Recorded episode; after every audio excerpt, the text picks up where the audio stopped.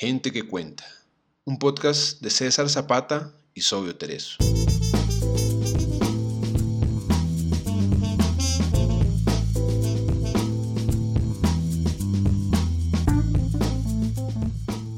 Gente que Cuenta es un espacio para leer autores latinoamericanos poco conocidos.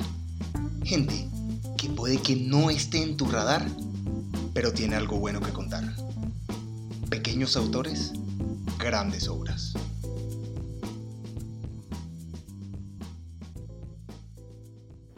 Hay contratos firmados con confianza y luego está este. De eso versará la siguiente historia. Contratos Millonarios por Juan Pablo Ayala, autor colombiano, radicado en Bogotá. Contratos millonarios. Fueron dos, ellos, que se terminaron encontrando perdidos entre las cercanías del mar, mirándose a los ojos, auspiciando espacios para generar riquezas.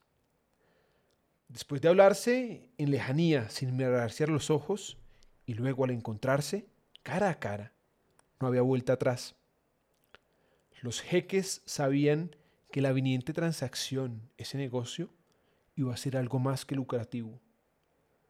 La esperanza de las buenas alianzas se puede oler y ver a segunda vista. Cada uno, a través de los años en su interior, había gestionado sus riquezas para organizarlas y entenderlas y cultivarlas con el fin de verlas florecer. Por así decirlo, en este negocio se encontraron dos jardines, abundantes y florecientes.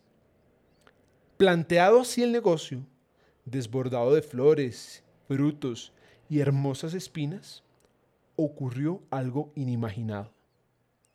En la oscura noche, después de identificar valores y mostrar intereses, finalmente se sintió la armonía entre jardines y los comerciantes bajaron su guardia y como lo hacen los niños, jugaron de verdad. Jugaron sus mejores cartas.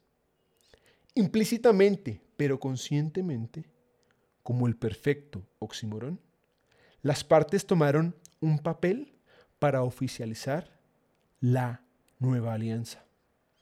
Lo curioso fue que el papel quedó en blanco. Solo lo firmaron. Firmaron un documento exponiendo su confianza y la lealtad, pero también lo hicieron en muestra de que esos dos valores los vivían con fervor. Luego, ninguno, ni ella ni él, escribió una letra más. El pacto se consumó sin consumar, y ese par de enamorados hicieron oficial el acto con el sello de la abstinencia carnal. ¿Qué mejor forma de hacer el amor sin hacerlo? Desde entonces, los eminentes comerciantes, los reyes y los dioses, en ese vacío, en ese papel en blanco, se mueren de amor al ver estas dos firmas abrazadas por un papel en blanco.